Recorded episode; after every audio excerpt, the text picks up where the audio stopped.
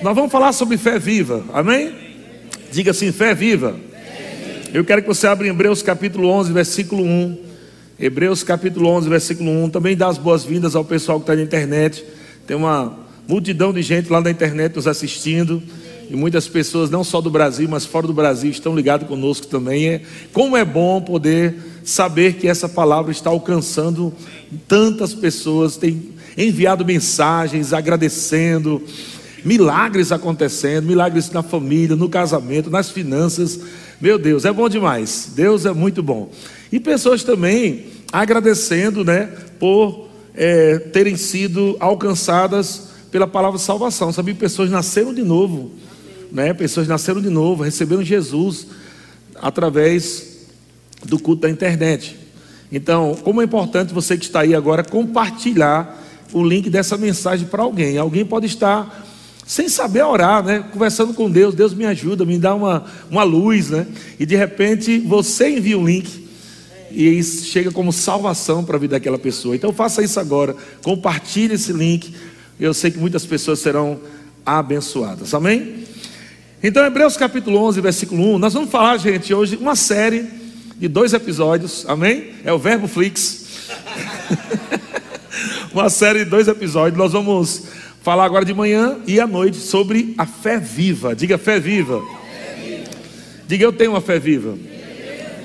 Então, Hebreus capítulo 11, versículo 1, o escritor de Hebreus diz: Ora, a fé é a certeza. Então, o que é fé? Diga certeza. Amém? A fé nunca duvida. A fé é a certeza de coisas que se esperam, a convicção, diga convicção quando eu pedir para você repetir, é porque a repetição faz parte da memorização, tá, gente? Então, a convicção de fatos que não se veem. Então, fé é certeza, fé é convicção. Agora, fé é certeza de quê? De coisas que se esperam. Ou seja, como você libera a fé? Você crê com o seu coração e você fala com a sua boca, amém? Mas uma vez que você confessou a palavra da fé, uma vez que você disse, eu sou curado. Amém? Uma vez que você diz, se alguém está doente, ele não vai falar eu estou doente porque não serve para nada. Se você já está doente, fala que está doente, não mudou nada. Mas quando você está doente e diz que você é curado, porque você não vai falar né, o que o seu corpo está falando, mas você vai falar o que a palavra está falando. Então, quando você fala o que a palavra está falando, você está falando fé. Fé não é um sentimento, fé não é uma coisa, ah, eu queria ter fé, eu queria sentir fé. Muitas vezes você vai, não vai estar em momentos da sua vida que você não vai estar sentindo absolutamente nada. Mas se você falar a palavra, você está falando fé. E Deus vela para cumprir a sua palavra, amém? E Deus se agrada daqueles que o buscam em fé. Então não importa o que você está sentindo, o que importa é o que você está crendo e falando, amém, irmão? Vai mudar a realidade. E quando você está falando fé, com certeza vai mudar coisas na sua vida e você até vai se sentir melhor. Amém? Então, a, a fé é a certeza. Mas na versão NVT, diz assim: eu vou pegar três versões bíblicas aí para a gente juntar um entendimento aqui.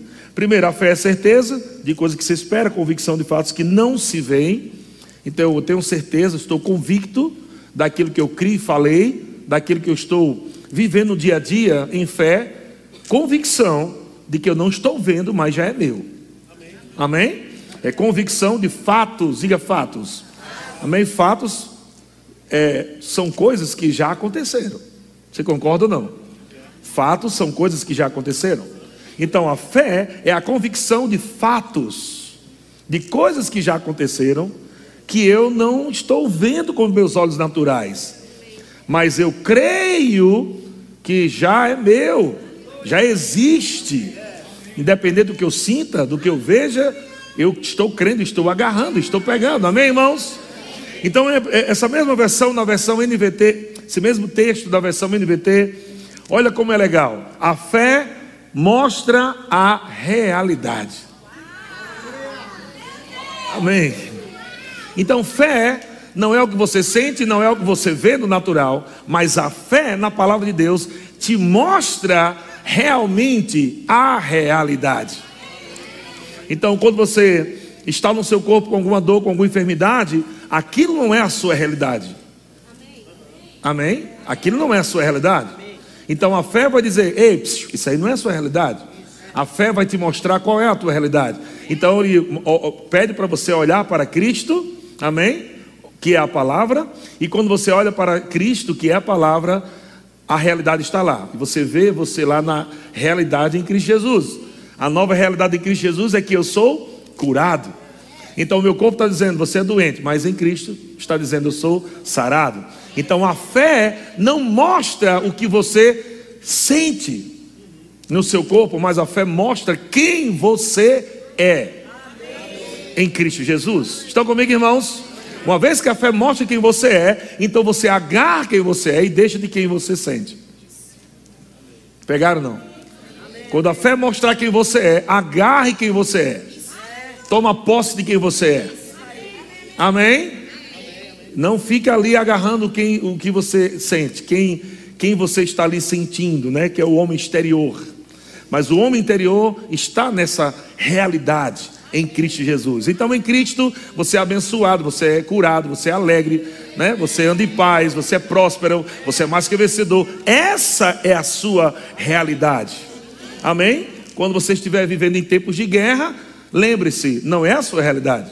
A sua realidade é a paz de Deus, que excede todo entendimento que guarda a tua mente e o teu coração em Cristo Jesus. Essa é a minha realidade. Então, eu posso decidir. Aí entra um ponto que é a sua decisão, o livre-arbítrio, a escolha que você faz. Ou eu fico aqui na minha guerra, lutando comigo, com minhas emoções, com minha carne, com os irmãos, com todo mundo, ou eu vou decidir entrar na minha realidade, que Deus quer que eu viva em paz com todos.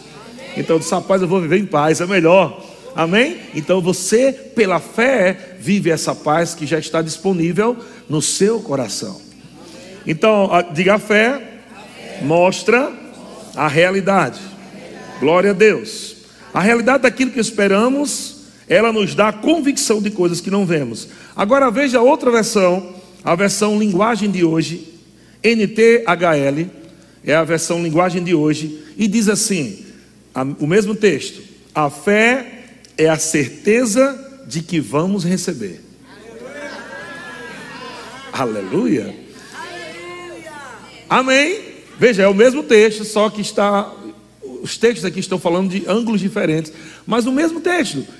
O, a primeira versão diz que a fé é certeza, ok?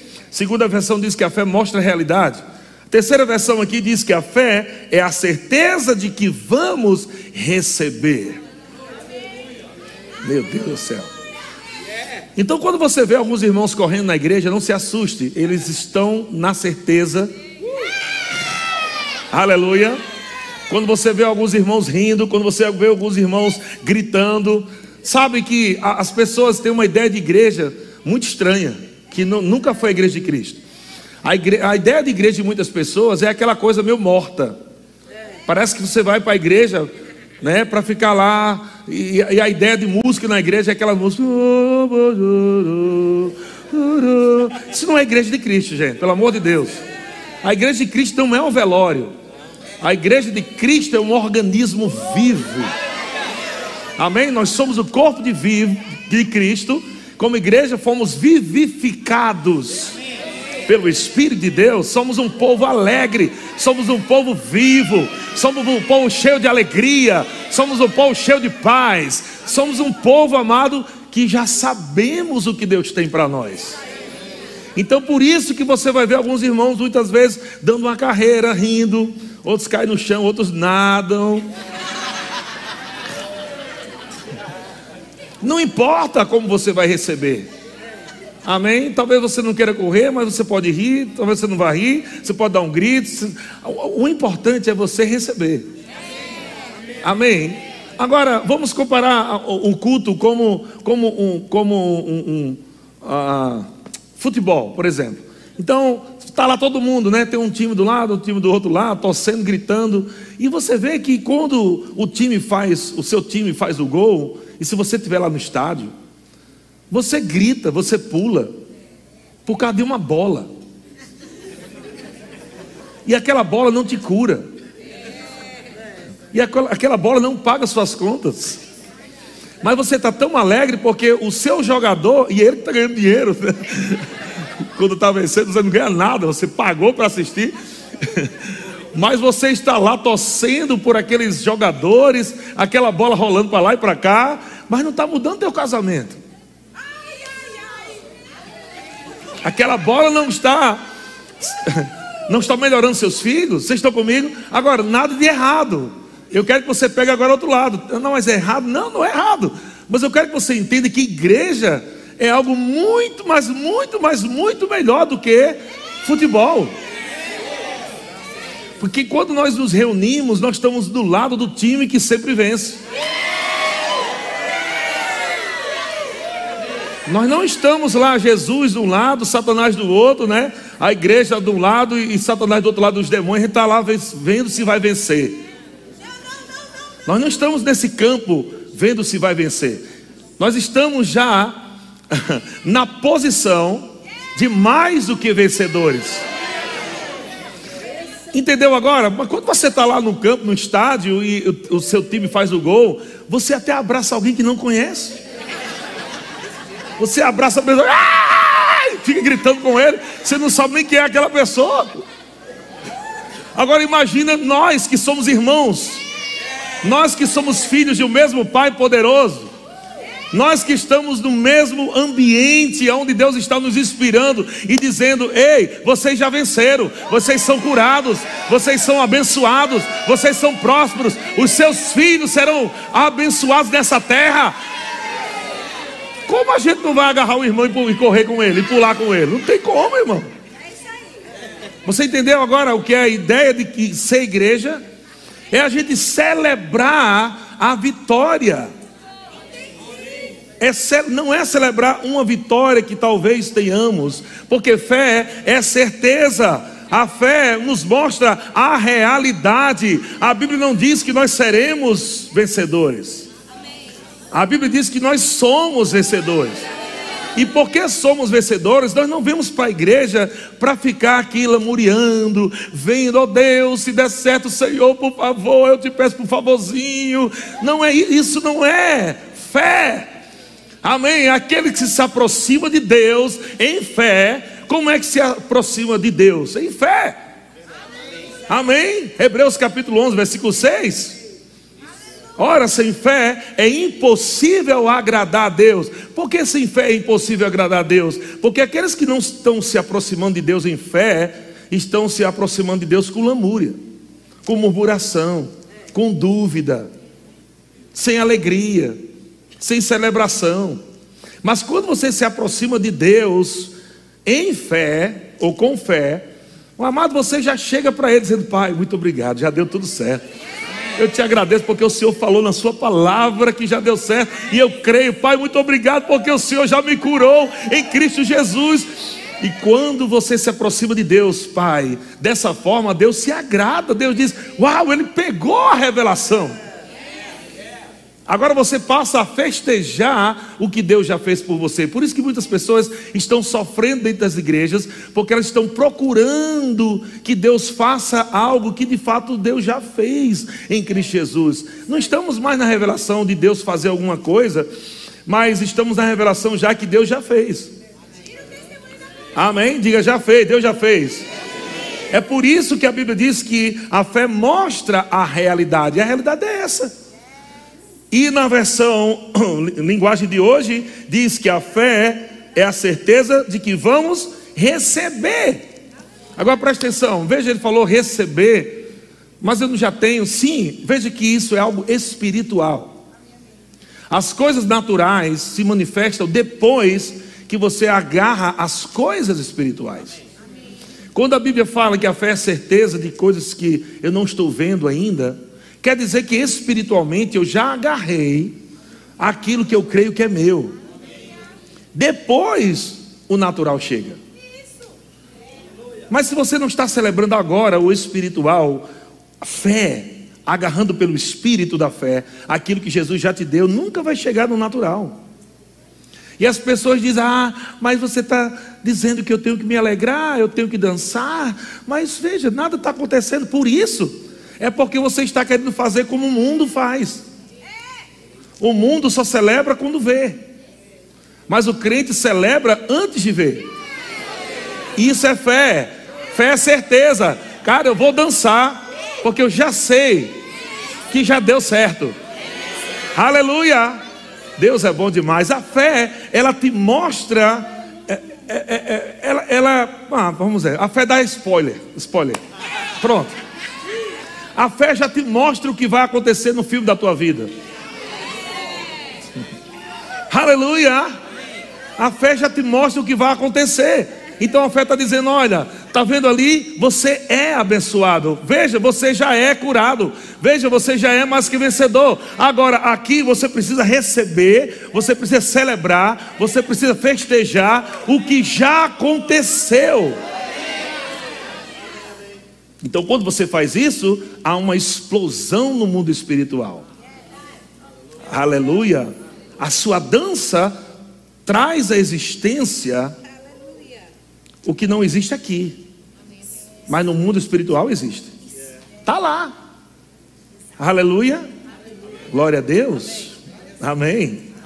Glória a Deus. Sabe que Raabe, ela não foi, Raabe ela não foi salva porque ela confessou a palavra. Não, só porque ela agiu. Ela não foi salva porque confessou. E é isso que nós vamos falar nessa manhã, o que é a fé viva. Não é somente você estar tá só falando, não, amém, amém, a fé. É, faz parte da fé. A fé, para ser liberada, você precisa crer e falar, ok? Mas a fé viva, ela age. Ela não só fala, ela age naquilo que você está falando. Amém? Senão não funciona. Deus é bom? Então diga assim: eu vou receber tudo. Glória a Deus. Então vamos lá, Tiago capítulo 2, versículo 7 o apóstolo Tiago diz, Tiago capítulo 2, versículo 7: Assim também a fé, se não tiver obras, por si só está morta. Veja que o apóstolo Tiago não está falando contra o apóstolo Paulo, o apóstolo Paulo falando que não somos salvos pelas obras é, da lei, mas ele está falando aqui obras da fé, ações correspondentes ao que você está crendo. Uma fé sem ação, ela é uma fé morta. Então, o que é que funciona? A fé viva é uma fé que age no que você crê. Amém? Ele está falando sobre isso. Assim também a fé, se não tiver obras por si só, está morta. Então existe fé morta. Tem muito crente, amado, aí vivendo dentro da igreja com fé morta. Porque ele não está falando aqui do povo do mundo, está falando da igreja. Fé morta. As pessoas vêm para o culto, elas chegam elas chegam com dor de cabeça e elas saem deprimidas. E a igreja deve ser o lugar onde a, a solução de Deus vai ser manifesta. As pessoas não podem chegar tristes e sair daqui deprimidas. Elas têm que chegar no culto e aprender. Eu estou falando isso no nível né, espiritual, de pessoas que estão chegando, aprendendo, claro. Depois que você aprende, você faz isso em casa, faz isso em qualquer lugar. Mas as pessoas que não conhecem a palavra, até mesmo as pessoas que já são cristãs, mas são re, simplesmente religiosas, elas são, vivem na religiosidade, elas vivem fazendo coisas para tentar ter aquilo que Deus já nos deu de graça. Elas ficam subindo os montes, elas ficam indo para Israel, elas ficam o sal grosso, vassoura de Israel, tapete da glória, um monte de coisa que não serve para nada. E elas ficam aqui naquela coisa, e cada um tem o seu amuleto, e cada pessoa, e alguns reclamam até da, da, da, dos irmãos da igreja católica, né? Porque falam que eles têm o santo, e, e tem crente que tem o seu santinho também. Né? Tem crente até que tem o teu, seu santo Jó, que prefere Jó do que Jesus. A gente vai falar para ele sobre Jesus, não, mas Jó, então Jesus está abaixo. Então são amuletos, são coisas que as pessoas, por falta de conhecimento, elas ficam vivendo uma vida triste, desanimada, achando que Deus não quer fazer, e o diabo fica trabalhando na mente delas, está vendo? Deus ama mais aquela do que você, porque aquela pessoa Deus abençoou e você não abençoou. Tem nada a ver. E é só uma questão de que aquela pessoa aprendeu a receber aquilo que pertence a todos os filhos de Deus. Alguém aprendeu a receber, só isso. Mas está lá disponível para todos os filhos de Deus. Amém? Está disponível todas as bênçãos dos filhos de Deus, a herança. Mas até a pessoa que não é cristã, se ela crê na palavra de Deus, ela recebe. Sabia disso? Sabia ou não? Que todos os milagres que houveram no Antigo Testamento, nenhum deles tinha, as pessoas não eram nascidas de novo. Muitos encontraram Jesus pela primeira vez. A fé daquelas pessoas, a, a fé não funciona por tempo de crente. Quanto mais eu tenho anos de crente, mais eu tenho fé. Não, se você não estiver meditando na palavra, estudando a palavra e crendo naquilo que você está meditando, não vai adiantar de nada. Mas uma pessoa pode nascer de novo hoje e ela provar de coisas que você nunca provou em 30 anos.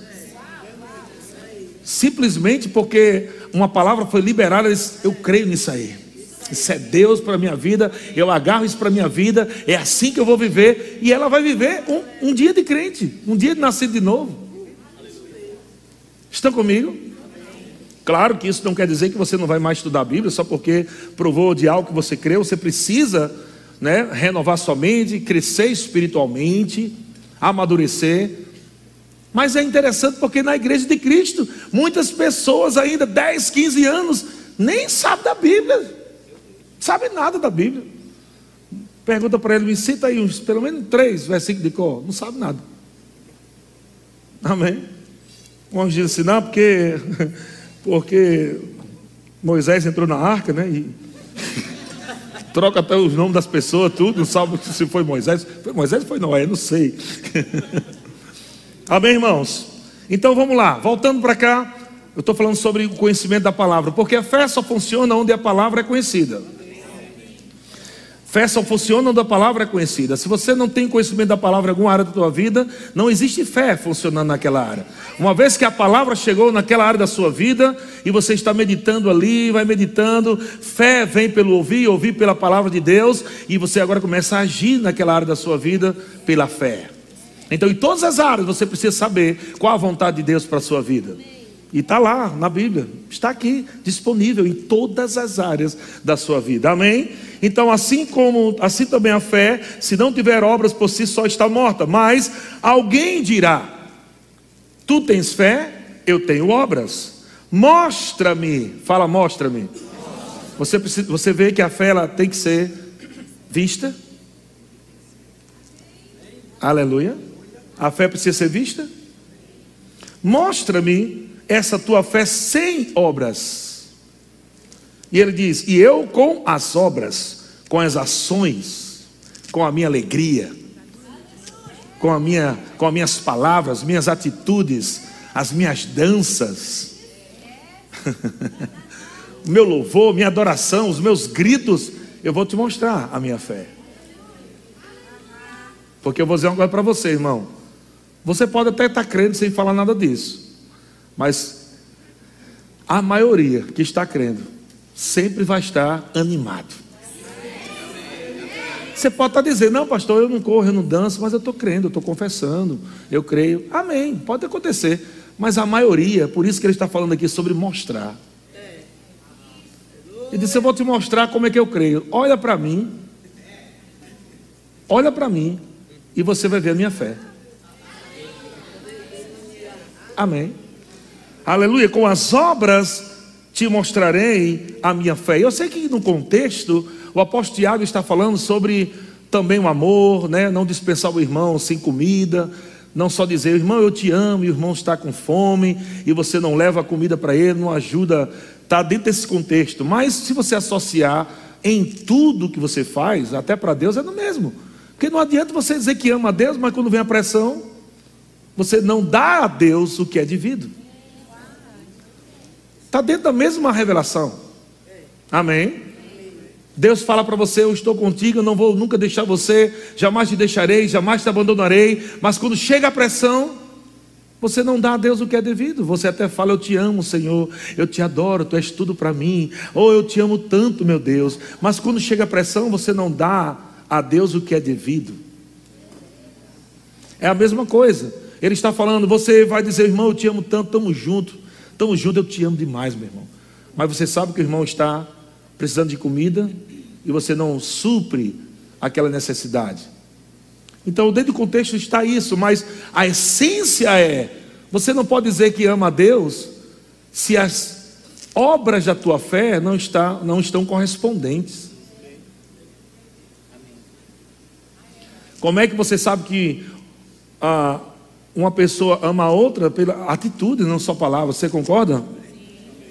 Ou se uma esposa só ouve do marido eu te amo, eu te amo, eu te amo e nunca faz nada de bom para ela? Esse, esse amor está meio, tá meio estranho, é verdade ou não? Eu te amo, eu te amo, eu te amo, mas nunca faz nada de bom para ela.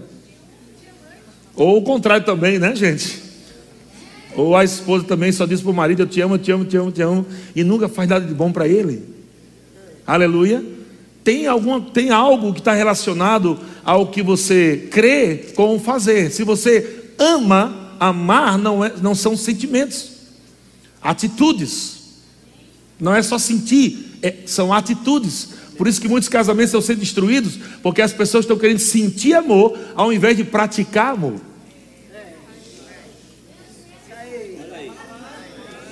Fé é a mesma coisa, fé não é sentimento. Você não precisa agradar a Deus simplesmente quando você estiver sentindo vontade de congregar. Ah, não estou com vontade de congregar hoje, não. É aí que você vai agradar a Deus. Porque você, na Bíblia está dizendo que você deve congregar. Jesus falando, congregue. Então, no momento que não vier vontade de congregar, o que é que a fé vai dizer? A fé mostra a realidade. A sua realidade é congregar, não é ficar em casa. Então, para você congregar, não é somente você ah, amém, eu vou congregar. Glória a Deus, eu lá em casa, né, na sua casa. Amém, eu congrego. Amém, amém, amém, eu congrego. Não, você precisa tomar banho, você precisa ajeitar o cabelo, você precisa botar roupa, você precisa entrar dentro do carro, você precisa arrumar o menino para chegar na igreja. Entende que a fé sem ações é morta. Não adianta você dizer sim, se eu amo congregar, como é bom congregar, se você não está disposto a se esforçar para sair de casa, para sair da cama e vir para cá. Em todas as áreas da sua vida é assim. Quando Deus diz, olha, é, é, é alguma, alguma palavra que Deus já libera na, aqui na Bíblia, né, na, na palavra de Deus, se você não está disposto a fazer o que Deus está dizendo, então sua fé é morta, não viva. Porque Deus não quer só que você repita o que Ele falou, mas Deus quer que você viva o que Ele falou. Amém. Aleluia! Fé viva é isso, é quando você vive o que Deus fala. Glória a Deus! Amém, amém, amém, amém, amém. Então, versículo 19 diz: Algumas pessoas dizem, ah, pastor, mas eu creio em Deus. Olha, pastor, eu creio em Deus. Você está falando aí que eu não tenho fé, mas eu quero dizer para você que, mesmo eu sem vir para a igreja, eu creio em Deus. Beleza, vamos ver o que a Bíblia diz? Versículo 19: Crês tu que Deus é um só? Fazes bem, até os demônios creem. Então você dizer que crê em Deus, isso não é muita coisa, não. Ah, eu creio em Deus. Ah, beleza, os demônios também creem. E? Os demônios praticam a palavra? Não é só você dizer que crê na palavra, não é só você dizer que crê em Deus. Você precisa praticar o que Deus diz na sua palavra. Quando você pratica o que Deus diz na sua palavra, gostando ou não gostando, com vontade ou sem vontade, se você pratica, você agrada a Deus. E se você agrada a Deus, Deus se torna galardoador recompensa por praticar a palavra de Deus, recompensas por você obedecer a palavra de Deus sem vontade nenhuma, subjugando a carne, as emoções abaladas, a carne não querendo, mas o seu homem interior agarrando a palavra pelo espírito da fé e dizendo: Eu vou praticar o que está escrito. O diabo dizendo para você: Não vai dar certo, aí você dança. O diabo dizendo para você: você não vai conseguir. Aí você dá um grito de vitória. Aleluia. Aleluia. Porque, amados, existe uma nuvem de testemunhas torcendo pela igreja. Há uma nuvem de testemunhas torcendo pela igreja e dizendo: Vamos lá, gente, você não pode ficar triste assim, não. Você não pode ficar parado assim, não. Vocês são mais que vencedores. Vamos lá. Então há uma torcida na arquibancada celestial, olhando para a igreja e dizendo: vocês podem, vocês têm, vocês têm o Espírito Santo, vocês têm a palavra, vocês têm a fé de Deus dentro de vocês. Então não fiquem aí desanimados. Se levanta na alegria do Senhor. Vibra, celebra com coisas que você está crendo, mas ainda não pode tocar, com coisas que você está crendo, mas ainda não pode sentir ou ver, não importa, você está recebendo aqui, meu irmão. E eu vou dizer uma coisa para você: desses cultos que acontecem, tem pais recebendo coisas para seus filhos. Aleluia, glória a Deus. Deus é bom demais. Aleluia. Pais recebem bênçãos para os seus filhos, herança da fé, herança da fé, herança da fé, herança da fé, herança da fé, herança da fé. Aleluia. Sabe o que é isso? Seus filhos podem ser pequenininhos, pode ser de adolescente, não compreender muita coisa, mas você está disposto a dizer: diabo, os meus filhos não vão viver miséria, os meus filhos não vão viver fracasso, os meus filhos terão um casamento de sucesso, os meus filhos vão comer o melhor dessa terra. Então você corre por ele, você dança por ele, você vibra por ele, meu irmão. Aleluia, aleluia, aleluia. Entendeu agora o, time de futebol e a igreja como é diferente? Porque lá no estádio você sai rouco e não ganha nada, mas aqui não. Você pode até sair rouco, mas sai com tudo. Aleluia. Porque não estamos celebrando um jogo que talvez vá vencer. Aleluia. Nós estamos celebrando algo que já aconteceu. Jesus já entrou no campo e já venceu o time de Satanás. Aleluia. Jesus já entrou no campo e já venceu o time de Satanás. Não estamos mais naquela guerra espiritual de ficar lutando com Satanás para ver quem vence. Não, aleluia. Nós estamos numa posição bem acima de todo o principado, de toda a potestade. Foi Jesus quem nos colocou lá, nele. Estamos assentados em Cristo Jesus. O diabo está debaixo de nossos pés. Não, meu irmão, ele não está igual conosco, não. Ele está debaixo dos nossos pés. E cada vez que eu danço, eu estou trazendo enxaqueca para a cabeça do diabo. E as mulheres que têm sapato alto, pior ainda, né? Aleluia! Chegou o tempo de você oprimir aquele que te oprimiu durante tantos anos. Chegou o tempo de você, amado, oprimir aquele que te oprimiu durante tantos anos. Como você faz isso? Anos que você ficou deprimido, anos que ficou triste, derrotas e derrotas, fracassos e fracassos. Mas um dia a palavra chegou para você e disse: Ei, essa não é a sua cara, a sua cara de alegria, a sua cara de vitorioso, a sua cara de mais que vencedor, porque eu já venci por você. Eu te dei a vitória. Jesus ganhou e disse: Pega o troféu para você. Jesus, ele não subiu sozinho no pódio, mas ele disse: Venha também, vamos celebrar junto a vitória aqui. Suba comigo. Então você, por que você é mais que vencedor? Porque você não precisou ter vencido o diabo. Foi ele que venceu o diabo e disse: A parte difícil, deixa que eu faço. Você vai fazer só a parte fácil. Qual é a parte fácil? Celebrar a minha vitória. Você vai celebrar a cura que eu conquistei para você. Você vai celebrar a alegria que eu conquistei para você. Você vai celebrar a bênção que eu conquistei para você. Então sobe aqui no pódio, vamos celebrar junto. Então você sobe lá e ele te dá o prêmio e diz: Vamos lá. E você está lá.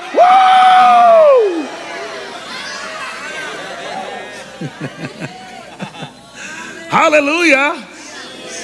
É por isso que você passa por algumas igrejas aí e parece mais um velório. Porque o povo não tem a revelação não está vendo pela fé a realidade. Não estão vendo, não estão enxergando. Está muito difícil. As músicas que eles cantam é a cruz é pesada, o caminho é espinhoso, é muito difícil. Quer vitória, vai chorando, geme e chora. Oh meu Deus, os vibratozinhos.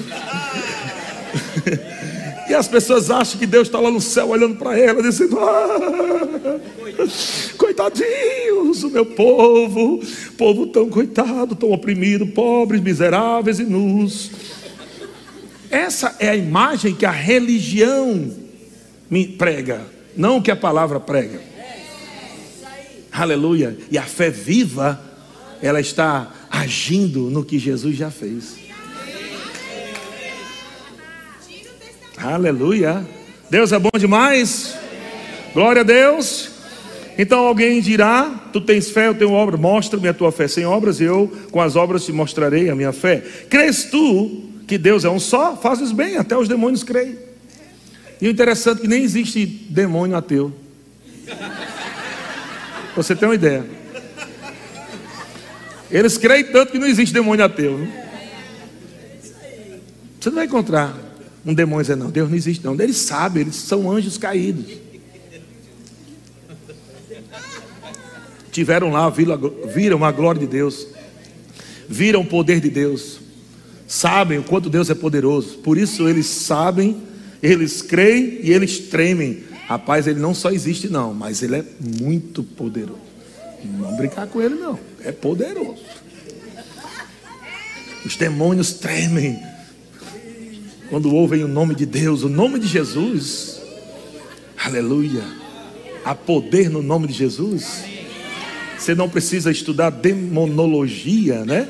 Ficar lá gastando sei quantos anos os níveis de demônio, um demônio menor, um demônio maior, lá, lá, lá. Não, Jesus já resumiu, deixou tão fácil. Ele disse: em meu nome vocês expulsarão demônios. Não importa o tamanho, se é pequeno, se tem grande autoridade, se tem. O que importa é que você crê na minha palavra em meu nome vocês vão expulsar demônios. Então, quando, um, um, quando Satanás encontra um crente com fé viva, ele se treme também. Porque o crente que está andando em fé viva, ele fica dizendo: se Deus é por mim, quem será contra mim? Você e Deus é a maioria. Aleluia. Ah, versículo 20: Queres, pois, ficar certo, ó homem insensato, de que a fé sem obras é inoperante? Ele chama um homem insensato. Então, insensato não é aquele que está correndo.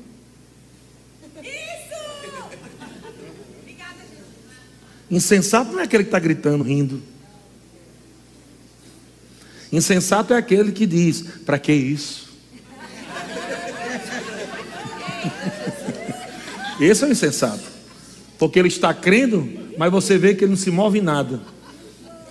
Nunca dança, nunca ri, nunca celebra, nunca adora, nunca. Não faz nada. Fica só lá.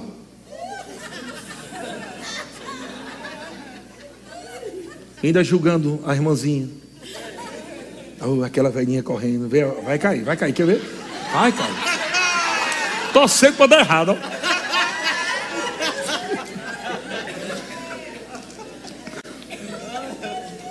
Eu acho que ela não está aqui hoje não, mas tem uma senhorinha que ela sempre corre aqui com as mãos para cima. Meu Deus, como aquela irmã me abençoa. A mãe de Elaine. Está aí ela não? Tá, hoje está não, né? A mãe de Elaine sempre correndo para aqui. Você não sabe o quanto ela me abençoa. Porque eu disse, meu Deus, que vergonha. Ela já deu duas voltas. Olha que ela já deu duas voltas. Tem os irmãos aí que dá meia já. Um dia eu estava subindo a escada e eu vi ela chegando, bem quietinha, aquele jeitinho dela. Eu disse, irmã, vem aqui no elevador. Disse, que conversa é essa? Eu sou da fé.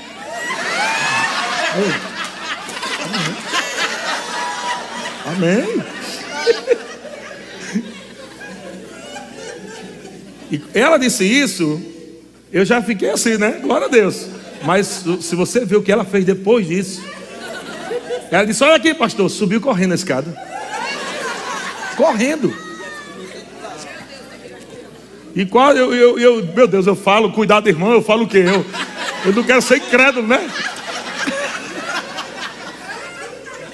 Quando eu vi a irmãzinha subir na escada correndo, a senhorinha lá, quase que eu digo: Não, faça isso!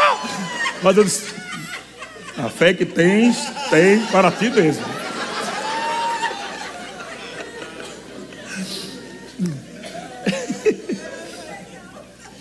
Você não pode julgar as ações de uma pessoa na fé, porque você não conhece a história dela. Tem pessoas que chegaram aqui destruídas. Pessoas que chegaram aqui, mulheres que chegaram aqui com o diagnóstico dizendo que não podia jamais ter filhos. Pessoas que chegaram aqui com é, é, é casamentos destruídos. Pessoas que chegaram aqui com finanças destruídas. Pessoas que chegaram aqui religiosas. Passou um ano. E o Espírito Santo, fique tranquilo que eu estou trabalhando dentro. A palavra está sendo semeada. Uma hora, daqui a pouco o irmão tá, tá, é o pior de todos. O pior de todos.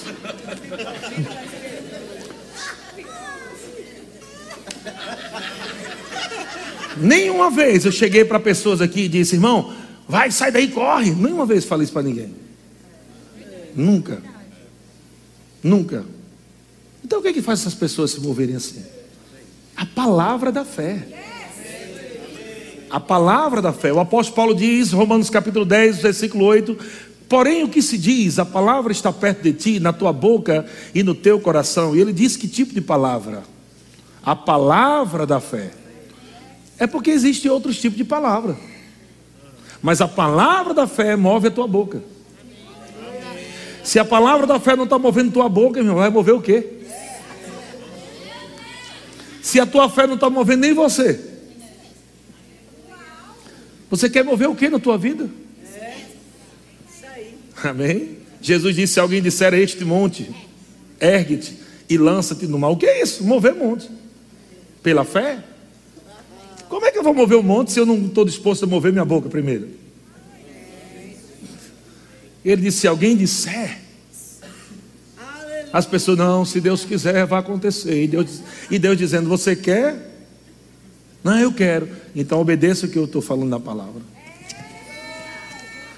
E muitas vezes obedecer é exatamente você celebrar ao Senhor quando você não está com vontade. É você cantar quando o diabo está oprimindo a tua mente, adorar a Deus. E às vezes vem os destravamentos, que também está na Bíblia também. Os destravamentos, que é aquelas, aquelas coisas que. Pensa comigo, irmão, quando você está. Está dando microfone aí. Quando você está debaixo de uma pressão muito grande, muito grande, muito grande, você precisa empenhar a sua fé na palavra para romper com aquilo. Tem pessoas que querem ficar uma semana adorando, amém, vai funcionar. Pai, em nome de Jesus, oh glória, oh nome de Jesus, Pai, está tudo bem, mas a pressão está lá. Mas você percebe que eu já provei isso várias vezes. Você percebe quando você tem uma reação selvagem, que aquele negócio sai na hora. É ou não é? Coisas que vêm para oprimir você, coisas que vêm para botar você para baixo, e até o diabo querendo trazer dúvidas sobre o que você está crendo. Porque não está acontecendo, porque você não está vendo, porque está demorando, e o diabo, rapaz, eu acho que você errou. Eu acho que você não está sendo guiado, não. Não é Deus que falou, não. E você fica com aquilo. Tem uma hora, você vai ficar confessando. Não, diabo é Deus, Deus, Deus falou sim, eu creio. E você fica meio que dialogando, mas tem uma hora. Você fica cheio daquilo, você não aguenta, mas peraí, diabo. Eu vou ficar quanto tempo aqui, quantos dias conversando contigo de que, que eu estou certo, que eu estou convicto. Então você, você dá aquela extrapolada na fé. É aquele grito que você diz: Ei! Como Josué fez. Foi no meio de, uma, de um grupo de murmuradores que Josué deu aquele grito. Porque aqueles murmuradores estavam dizendo: não vai dar certo, lá é muito difícil, não vai funcionar, lá tem gigantes, e lá, lá, lá, e lá, lá, lá. E Josué deu um grito. A versão original é eita, mas aí botaram só ei. Eia, né? A versão nordestina é eita. A pressão veio, aquele povo dizendo não vai dar certo. Imagina Josué ali dentro ouvindo, não vai, não, é não, não é para nós não. É muito grande, tem muito gigante, é difícil, não dá. Ele podia, gente, gente, um momentinho, vamos, vamos. Deixa eu pegar aqui o esboço que eu anotei aqui, que Deus falou para gente uma coisa aqui. Vamos ver. Ele podia ter feito isso, mas ele não fez, porque vai ter um momento da tua vida, amado, que você vai ter que ir além do que o diabo está falando e além do, daquela força de incredulidade, daquela força da doença te puxando para baixo, daquele desânimo, você entra pela fé viva na palavra de Deus e você vê a sua realidade, você diz: Ei! Saia da minha casa agora, diabo! Chega! Quando você fala com o seu corpo e diz: Ei, corpo, você vai funcionar como a palavra de Deus diz. Diabo, escute aqui: quem manda aqui no meu corpo sou eu. Eu tenho autoridade no nome de Jesus, não é você que vai ficar tocando o meu corpo. Ele vai funcionar exatamente como a palavra de Deus diz. Coração vai funcionar perfeitamente. Rim vai funcionar perfeitamente. Sangue, você é purificado em nome de Jesus. Aleluia. Se você não entra nisso, o diabo com certeza vai cercando você, cercando você e vai ficar meio que normal aquilo. Depois chega a medicina, nada contra a medicina. Mas o diabo também pode usar médicos para sentenciar. Amém? Temos irmão aqui, Gabriel. Irmão Gabriel foi acometido de um acidente e, tão besta, simples, estava na moto dele um carro chegou e ele freou em cima, mas freou, só bateu um pouquinho lá, pronto, nada. Tinha acontecido muitas outras coisas, piores, né? Ele falou para mim lá, dando testemunho. Mas aquilo ali deu um problema na, na coluna, na medula, na medula, comprimiu a medula. E por causa de demora né, do atendimento médico e tal, enfim, depois um dia ele vai contar o testemunho dele. Mas ele ficou sem andar. é isso aí. Só que olha como é interessante. Gabriel não conhecia o verbo da vida, não conhecia a rema, não conhecia a palavra da fé, e foi através de um link da nossa igreja que essa palavra da fé chegou até ele. E quando aquela palavra da fé chegou até ele, eu disse, cara, esse pastor está falando essas verdades, agora eu vou, eu vou ouvir todo dia agora. E começou a ouvir todas as mensagens. Por isso que eu estou meio rouco, entendeu? Hã? Em Brasília, tá, gente? Ele em Brasília, ouvindo, ouvindo, ouvindo, lendo o livro de Kent Reagan, e declarando, e, e assistindo, e assistindo, e assistindo, e agora espalhando para a família. Olha essa palavra, olha essa palavra. Então, veja, Gabriel, ele está com uma cadeira de roda emprestada. E ele se recusa a comprar a dele. Por que Gabriel está assim? Porque a fé viva está mostrando a realidade dele. A realidade dele não é na cadeira. Os médicos chegaram para ele, e é isso que eu falo, né? Eu, todo respeito aos médicos, mas os médicos vão a, a, só até onde a medicina vai, gente. Amém? Ele não pode ficar usando a, a, a fé para. Ele tem que ir até onde a medicina vai. A medicina, ela tem um fim. Isso mesmo. Ela não entra no sobrenatural. Ela vai até o natural e a medicina diz: olha, é, você infelizmente vai ficar assim para a vida toda. A sua medula, ela necrosou. É impossível que você mexa daqui para baixo, mais nada da, de andar, de mexer perna, dedo, nada mais. Para sempre. Então eles começam agora a dar, ó, se quiser, psicólogo, para você já mudar a mente de como vai viver agora dessa forma, nessa realidade. As pessoas passam por esses problemas emocionais, né? Vão ter que se adaptar agora a essa nova realidade de ser cadeirantes e Gabriel falando para o médico: Não, eu, eu vou sair daqui. Eu não vou ficar aqui. Aí o médico dizendo: Você está entendendo o que eu estou falando? Está entendendo o que eu estou falando com você? Eu disse: estou entendendo. Aí os médicos pensaram: Bichinho, já, ó. Precisa um psicólogo urgente. Aí vamos passar agora um psiquiatra para tomar remédio, que o negócio está sério. Falou, não, não, não, não. E eu acho que foi até a médica né, que emprestou, não foi isso que eu acho? Foi até a médica que emprestou a cadeira de roda. Sabe qual é a missão de Gabriel? É voltar para Brasília para entregar a cadeira de volta médica.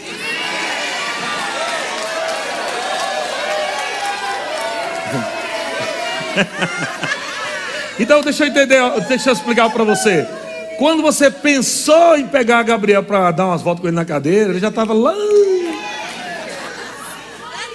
Não foi novidade. Amém? Quando você estava pensando, ei Gabriel, creia que vai dar certo, Gabriel disse. Chegou um pouquinho atrasado, irmão. Já faz tempo que eu estou aqui confessando, declarando. Gabriel falou que o, o, médico disse que jamais ele mexeria a perna.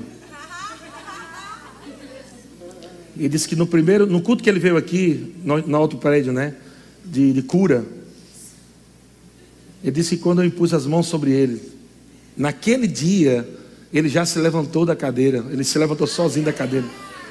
E ele ficou em pé. Isso já era uma coisa impossível para a medicina. Esses dias ele falou, pastor, eu já estou conseguindo mexer a perna. Uhul. Já está começando o pé, a, a perna. Começou numa perna, já está indo para outra perna. Você precisa entender algo, amado, que claro que Deus pode fazer de forma instantânea. Mas ele estava me perguntando, pastor, qual é a diferença e o porquê, né? Eu disse, rapaz, eu tenho coisas que a gente não sabe explicar, né? coisas espirituais que a gente não tem como explicar, que existe uma porta dizendo não entre, né? A gente não pode entrar em algumas áreas e alguns pontos, né, que Deus não explica tão claro. Mas isso eu vou para você, irmão. O que importa é que vai ser curado total, vai se manifestar total. Se vai ser de imediato ou se vai ser progressivamente, vai acontecer. Porque nós temos que entender que é uma manifestação do dom do Espírito. Amém? Os dons de cura, os dons de poder. E a pergunta dele era essa. Mas por que os dons de poder não, não vêm logo? Não é que ele estava não crendo, não, ele só queria saber, né? Porque não é logo, porque alguns são progressivamente. Aí eu disse, isso aí eu não sei. Porque é segundo a vontade do Espírito Santo, então eu não sei por que essa tipo de forma dele trabalhar. Mas uma coisa eu sei, que independente dos dons, se eu confessar a palavra, se eu rir na palavra, se eu celebrar na palavra, eu vou ter o mesmo resultado das manifestações do, dos dons do Espírito. Cura. Amém. Eu não preciso esperar um anjo descer do céu para mover as águas. É só eu crer na palavra. Confessa a palavra, confessa a palavra. Nesse processo, e eu disse para Gabriel, eu estou falando isso publicamente porque eu quero de propósito deixar registrado. Amém? É, é, é proposital. Porque lá na frente a gente vai ter que mostrar esse vídeo. E algumas pessoas podem estar pensando, e se ele não andar? Isso é a fé morta que fala. A fé morta fala isso. Mas a fé viva já entra junto com o outro, né? Que tem a fé viva. Aleluia, porque eu não estou me comprometendo, eu estou nós estamos nos comprometendo com o que a palavra diz. Não tem como dar errado, não. Amém? Mas vai acontecer exatamente como você está crendo. Exatamente como você está crendo. Deus ele é poderoso para pegar essa medula e com um toque do seu dedo ficar totalmente zera. Zerada. Aleluia. Você acha que isso é loucura? É o Evangelho. Amém. Deus é bom demais. Então vamos voltar aqui para a gente terminar essa parte. Mas eu queria deixar registrado nisso. Então, queres, pois, ficar certo ao homem insensato de que a fé sem obras é inoperante? Então, o homem insensato, ele crê assim, né? Uma fé sem obras. Ela é inoperante. Versículo 21 diz: Veja que agora, no mesmo texto, o apóstolo Tiago não vai falar sobre comida.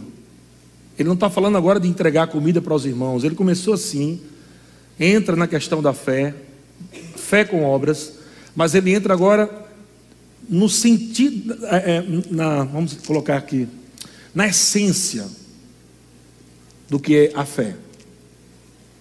Porque a fé sem amor também é inoperante, né? A fé opera pelo amor. Então ele começa falando sobre isso. Mas veja que agora ele vai dar um outro exemplo. Não é nada de comida. Ele fala no versículo 21. Não foi por obras que Abraão, nosso pai, foi justificado? Então veja que o apóstolo Paulo diz que não é por obras que ninguém é justificado, mas ele está falando ali sobre obras da lei. E aqui ele está falando sobre ações do que se crê. Estão comigo? Amém. Ações do que se crê. Amém. Abraão creu. E esse crer nos leva a uma ação de fazer algo. E a Bíblia diz: não foi por obras que Abraão foi justificado quando ofereceu sobre o altar o próprio filho Isaque. Veja que ele está colocando agora aqui uma ação. Abraão, você crê? Creio. Então você vai ter que fazer algo. Você crê? Crê que você é pai de multidões? Eu creio. Você crê mesmo? Creio. Então eu quero o seu filho. Parece ilógico. Porque Abraão não já era velho, Sara, sua esposa também velha e estéril. O menino nasce já de um milagre. E depois que o menino nasce de um milagre, Deus chega depois e diz: o que é que Abraão já podia estar tranquilo, né? Está garantido minha descendência. Mas lá na frente Deus diz: você continua crendo que é pai? Você continua crendo que é pai de multidões? Eu creio. Então eu quero que você sacrifique o seu filho para mim. O que significava aquilo, gente? Podia ser que Abraão agora fosse duvidar. Meu Deus, se eu matar meu filho, como é que ser pai de novo? Vou ter que crer tudo de novo. Vai atrasar todo o processo. Vai não sei o que, não sei o que, não sei o que, não sei o que. Mas a Bíblia diz que Abraão creu. E Abraão levou o menino. Olha as ações. Não é só dizendo eu creio. Teve que sair de casa, o menino foi junto. Pega a lenha, sobe o monte. Está crendo. Isso é passos de fé passos de fé. Eu estou crendo, eu estou crendo, eu sou pai, eu sou pai. Levando para matar um menino. Dando passos, eu sou pai de multidões, pai de multidões. Levando para matar o único filho, ou sacrificar o único filho, por amor a Deus. Deus dizendo: Eu quero que você sacrifique o seu filho para mim. Eu sei que isso tem uma, uma tip, tipificação, né? Sobre Cristo de que ali aconteceria exatamente com Jesus também, aonde Jesus, sendo o único filho, seria entregue por todos nós. Amém? Então, um paralelo aí. Mas, naquele momento, há uma obediência, há sentimentos ali. A Abraão tem emoções, ele não é um robô. Tudo que ele já passou para crer e chegar naquele ponto, e quando ele esperava que agora estava tudo bem, é só esperar o menino crescer e ter descendência, e casar, e ter filho, chega num ponto onde Deus diz: Você crê? Creio, Senhor, a tua palavra é verdade. Sacrifique. E a Bíblia diz que ele levou o seu filho para o altar, Isaac. Isaac. E eu ministro sobre isso também, sobre alegria, muito, né? Sobre o tema alegria. E é engraçado que. É engraçado porque é engraçado mesmo. Porque essa palavra Isaac é a palavra hebraica que significa riso ou gargalhada. A palavra riso ou gargalhada. Amém? Então a palavra riso e gargalhada nasceu de uma atitude de Abraão. Em Gênesis 17, 17. Quando Deus liberou a palavra e disse: Assim será tua descendência, você vai ser pai, sua, sua mulher, né, sua esposa, será mãe. E lá em Gênesis 17, 17, a Bíblia diz que Abraão se prostrou diante do Senhor e riu. Onde nasceu o riso? Não foi no verbo da vida. O riso nasceu do pai dos da fé. O riso da fé nasceu do pai dos da fé. Quem inventou isso foi Abraão.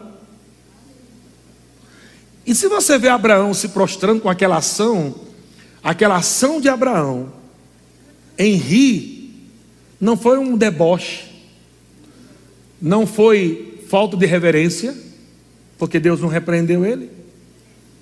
Se Abraão tivesse se prostrado diante do Senhor, rindo, e Deus tivesse falado para ele: Está rindo de quê? Está achando que eu sou palhaço? Você está aqui, que palhaçada é essa? Que você está rindo aí, Abraão? Que conversa é essa? Tem reverência da minha presença, rapaz? Foi isso que Deus disse? Não, pelo contrário. Eu, na minha mente, conjecturando, acredito que o próprio Deus pegou aquele momento, daquela atitude de Abraão, onde ele se prostrou e riu, e foi o Deus que disse: O nome do teu filho será riso. Não foi Abraão e Sara que disse: Sara, se for menino, vai ser o quê? Se for menina, vai ser. Não. Foi Deus que disse: O nome do teu filho será riso. E veja que Deus deu o nome depois que Abraão riu. Então parece, né? estou só conjecturando, mas parece que Deus dizia assim: legal, gostei desse negócio. De você estar tá rindo aí, recebendo rindo. Quando foi que Abraão recebeu Isaac? Não foi quando teve relações sexuais. Não começou aí. Começou no espírito. Foi concebido na relação. Mas onde começou o milagre? Começou naquele momento que Abraão se prostrou diante de Deus e começou a rir. Fé viva.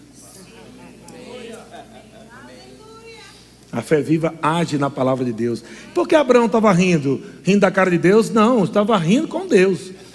Estava celebrando o milagre.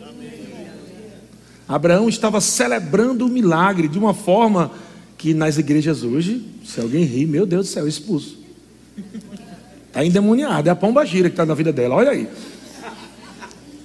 Mas foi assim que começou a história do pai, do pai dos da fé, que agora o apóstolo Paulo e Tiago falam muito dele. Diga, ele ofereceu. Então você viu que no momento onde Abraão não podia ter filho, ele ofereceu um riso. No momento em que talvez na sua mente veio uma dúvida dizendo: será que você vai continuar mesmo? Será que você vai ser mesmo? Abraão, Deus pede a Abraão para oferecer o filho. Sempre há um sacrifício. Amém. Romanos capítulo 12, versículo 1 diz: Rogo-os, pois, irmãos, pelas misericórdias de Deus, que apresenteis o vosso corpo por sacrifício vivo, sacrifício vivo, santo e agradável a Deus. Isso aí não é somente, irmão, não pecar, não é só isso. Faz parte. Mas não é só a gente pegar, ah, não está falando ali só de oferecer o corpo como sacrifício vivo, é para a gente não se prostituir, é para a gente não mentir, para não adulterar. Também é, mas tem o outro lado, o sacrifício, e ele fala, como um culto. Não é assim que está aqui? Oferecer o vosso corpo por sacrifício vivo, santo e agradável a Deus, que é o vosso culto. Culto racional. Culto quer dizer que existe um culto quando o meu corpo não está com vontade de louvar e eu sacrifico o meu corpo para louvar. Quando o diabo está dizendo que não vai dar certo e eu me prostro para rir. Quando todo mundo ao meu redor está dizendo, rapaz, isso vai funcionar, não. será que é Deus mesmo? Aquele ambiente de incredulidade, eu dou um grito. Você vai estar com vontade toda hora de ficar dando grito? Vontade? Não vai estar com vontade. Eu não sou muito amado, eu sei, eu entendo perfeitamente. Mas se eu cheguei até aqui com essa receita e está funcionando, eu não vou mudar. Eu não sou aquele tipo de gente, ah, mas eu entendo que nós somos emocionais, nós temos uma alma, assim a gente fica triste mesmo, a gente fica, tá beleza, mas completa a mensagem, pelo amor de Deus, não termina aí não. Em nome de Jesus, não termina aí não, senão ficou coach, só ficou coach. Termina o resto. O que é o restante? Ei, mesmo que o nosso homem exterior se corrompa, o nosso homem interior se renova de dia em dia, porque a nossa leve e momentânea tribulação produz para nós eterno peso de glória acima de toda comparação, não atentando nas coisas que se veem, mas nas coisas que não se veem, porque as coisas que se veem são temporais e as coisas que não se veem são eternas. Aleluia. Então o diabo vai, vai sempre pedir para você olhar para o natural, e o Espírito sempre vai levar você para o sobrenatural. Sempre vai dizer: ei, cara, naturalmente está complicado mesmo, mas isso é besteira. Ah, não, naturalmente está difícil mesmo. É verdade, o Espírito Santo vai dizer: não, isso é verdade. Jesus não falou assim: olha, se alguém achar que existe um monte, faça figa e diz: não é, não é, não é, não tem monte não. Ele não disse isso. Ele disse: o monte existe, ele está diante de você está no meio do seu caminho, mas eu quero te ensinar como é que você faz para tirar isso da sua vida. Você vai crer com o seu coração, você vai falar com a sua boca e você vai mover esse monte pela fé.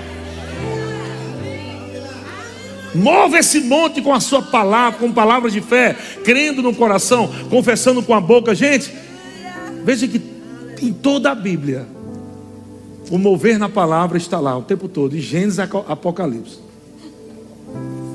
De Gênesis a Apocalipse, está lá o mover de Deus em tudo que você puder imaginar. Amém? Vamos terminar aqui só com mais um texto. João capítulo 9, versículo 6. João capítulo 9, versículo 6. Vocês estão recebendo alguma coisa aí? Vamos lá. Vamos trazer tudo isso que foi ensinado aqui nas cartas para o ministério de Jesus. Como é que Jesus fazia isso? João capítulo 9, versículo 6 diz: Olha só, havia um homem cego. Um homem estava cego. Disseram assim: Rapaz, tem um Jesus aí. Rapaz, eu acho que ele é o Messias, viu? Ele cura muito. A fama de Jesus corria por todos os lugares. As pessoas estavam. Ninguém estava ali sabendo o que era, o que não era, mas sabia que o homem curava. Rapaz, vai lá que ele vai te curar. Imagina que aquele homem saiu de casa achando que Jesus ia impor as mãos sobre ele. Normal. Então Jesus vai botar a mão na cabeça e vai dizer: receba a cura. Mas é isso que eu quero que você aprenda, querido. Para você não ficar somente num tipo de liturgia. Você precisa aprender que o Espírito Santo ele se move do jeito que ele quiser. Nós temos liberdade na nossa igreja, no nosso ministério. O Espírito Santo pode fazer do jeito que ele quer, ele pode pregar 10 minutos e o resto ser só música. Ele pode ser, não, canta só uma música e o resto pregação. Ele faz jeito que ele quiser. Liberdade do Espírito Santo. Aí o que acontece? O cego chega, encontra Jesus. O que, é que Jesus faz? Jesus cuspiu na terra Está escrito aí, João capítulo 9, versículo 6. Jesus cuspiu na terra e tendo feito louvo com saliva, é bom colocar saliva para não pensar que foi água. Para deixar a coisa mais nojenta.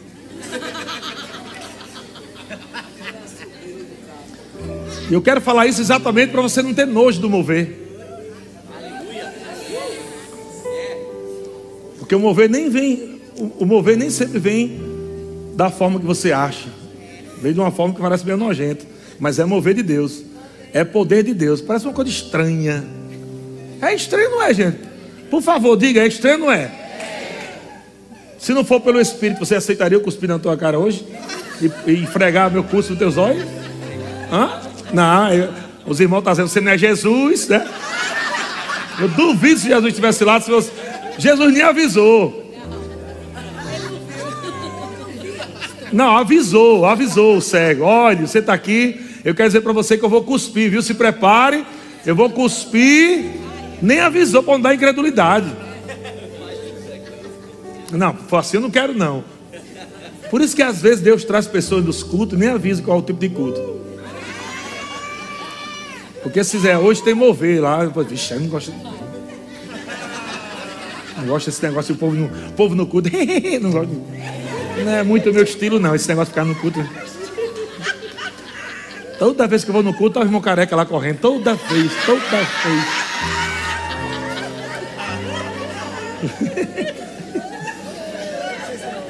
Que ele não está aqui não, senão ele ia dar uma carreira agora. Mas eu quero que você entenda que a fé viva, olha só o que é a fé viva. Palavra é liberada. Jesus cuspiu na terra, fez lodo com saliva, aplicou aos olhos do cego. Aí eu lhe pergunto, irmão, não já bastava isso não? Se Jesus é Jesus, é todo poderoso, não já bastava ter passado os olhos, assim, a saliva, seja curado. Pronto. E para que Jesus pega o coitado cego e manda agora ele sujo se lavar? Ainda cego. Porque fé precisa de ações correspondentes. Primeiro foi um impacto. Um impacto. Ali já determina. E agora? Você vai se lavar e vai ver, viu? Se o cabo ali perder a palavra, meu filho, só, só porque ele não concordou com aquele jeito de Jesus, não concordou com aquela saliva nos olhos, já tinha perdido ali. Você acha que depois que esse homem, quando obedeceu Jesus, ele não estava nem aí? Rapaz, eu quero é ver. Eu quero é ver. E a Bíblia diz: olha o que Jesus diz, olha o comando. Palavra para liberar a fé. A, palavra, a fé vem pelo ouvir e ouvir pela palavra. Diz: Jesus disse: Vai. O mesmo poder de Jesus vai é o mesmo poder do vem, né? Jesus disse para Pedro: Vem, sobrenatural. Jesus disse para o cego: Vai, sobrenatural. Mas tem que ter ação. Quando Jesus disse para Pedro: Vem, e ele sai do barco, ele anda no vem sobrenatural na palavra. É doideira. Os onze ficaram lá, homem, vai dar certo, homem, homem, homem, homem, homem, não vai não, homem, não vai dar certo não, homem, não pisa aí não, tu vai afundar, homem, aí tem tubarão, tem jacaré, tem piranha, aí, homem, pelo amor de Deus, tu vai morrer, pelo amor de Deus, olha aí. Quem é você? É o Pedro ou é um dos onze? É aquele que está assistindo só? Você é aquele que está assistindo o irmão correndo? Ou você é aquele que está correndo? Você é aquele que está assistindo o irmão rindo? Ou é aquele que está só assistindo? engraçado, né? Ela rindo, né? O riso dela é engraçado, né? Quando a pessoa fala assim, porque está querendo disfarçar. A risada dela é engraçada, né?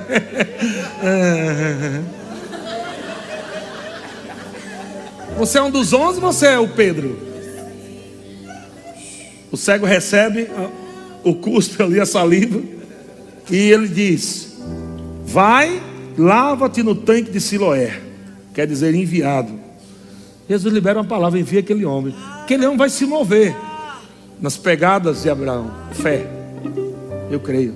Sou curado. Eu sou curado. Esse homem disse que eu sou curado, sou curado. Eu sou curado. Eu sou curado. Eu vou voltar vendo. Porque Jesus disse: Vá lá lava-te no sangue de Siloé. Esse homem sabia que alguma coisa ia acontecer. Não sabia quando, se seria no cuspe, se seria indo, se seria quando estivesse lavando. Mas enquanto eu estiver me movendo em fé, vai chegar a hora. Entendeu aí, Gabriel? Às vezes, Jesus não curou ali, como curou outros. Veja, o cara viu. Mas houve esse aqui. O cara voltou para o tanque cego. Mas quando ele foi, eu creio, eu creio, eu creio, eu creio, eu creio, eu creio. Porque se fosse da incredulidade não ia acontecer. Ele estava crendo. E quando ele se lava, a Bíblia diz que ele voltou vendo. Talvez não aconteça aqui nesse culto, aqui agora, mas no mundo espírito já aconteceu. No mundo do Espírito já aconteceu. Você vai sair daqui dessa manhã dizendo, descendo aquelas escadas, rapaz, eu creio, eu creio, já deu certo, já recebi, já deu certo, é meu, vai ser poderoso, vai ser glorioso. O diabo não vai me roubar, não vai tirar essa minha vida, já está feito. Então os vizinhos, os vizinhos, os vizinhos e os dantes o conheciam de vista. Como mendigo perguntava: Não é este que estava sentado pedindo esmola? Você acha que isso vai acontecer com você não? Gente, essa que está rindo não é aquela deprimida? Esse que está andando não é aquele cadeirante?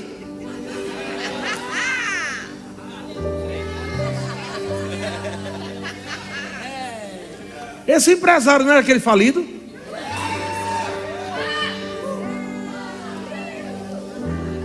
Esse missionário não é aquele que diziam que não ia dar para nada para a vida, não dar em nada, zero. Que, é ele que está, esse missionário lá pregando, miss, essa multidão de gente aí no YouTube, ele pregando, é ele, aquele que mora lá naquela cidadezinha, lá em Taubaté, lá em Tremembé, lá em Caçapá, aquele. A fé pode levar você a lugares que a sua inteligência nunca vai levar. A fé leva você a lugares que seu diploma não leva. A fé leva você em lugares que faculdades não vai levar você lá.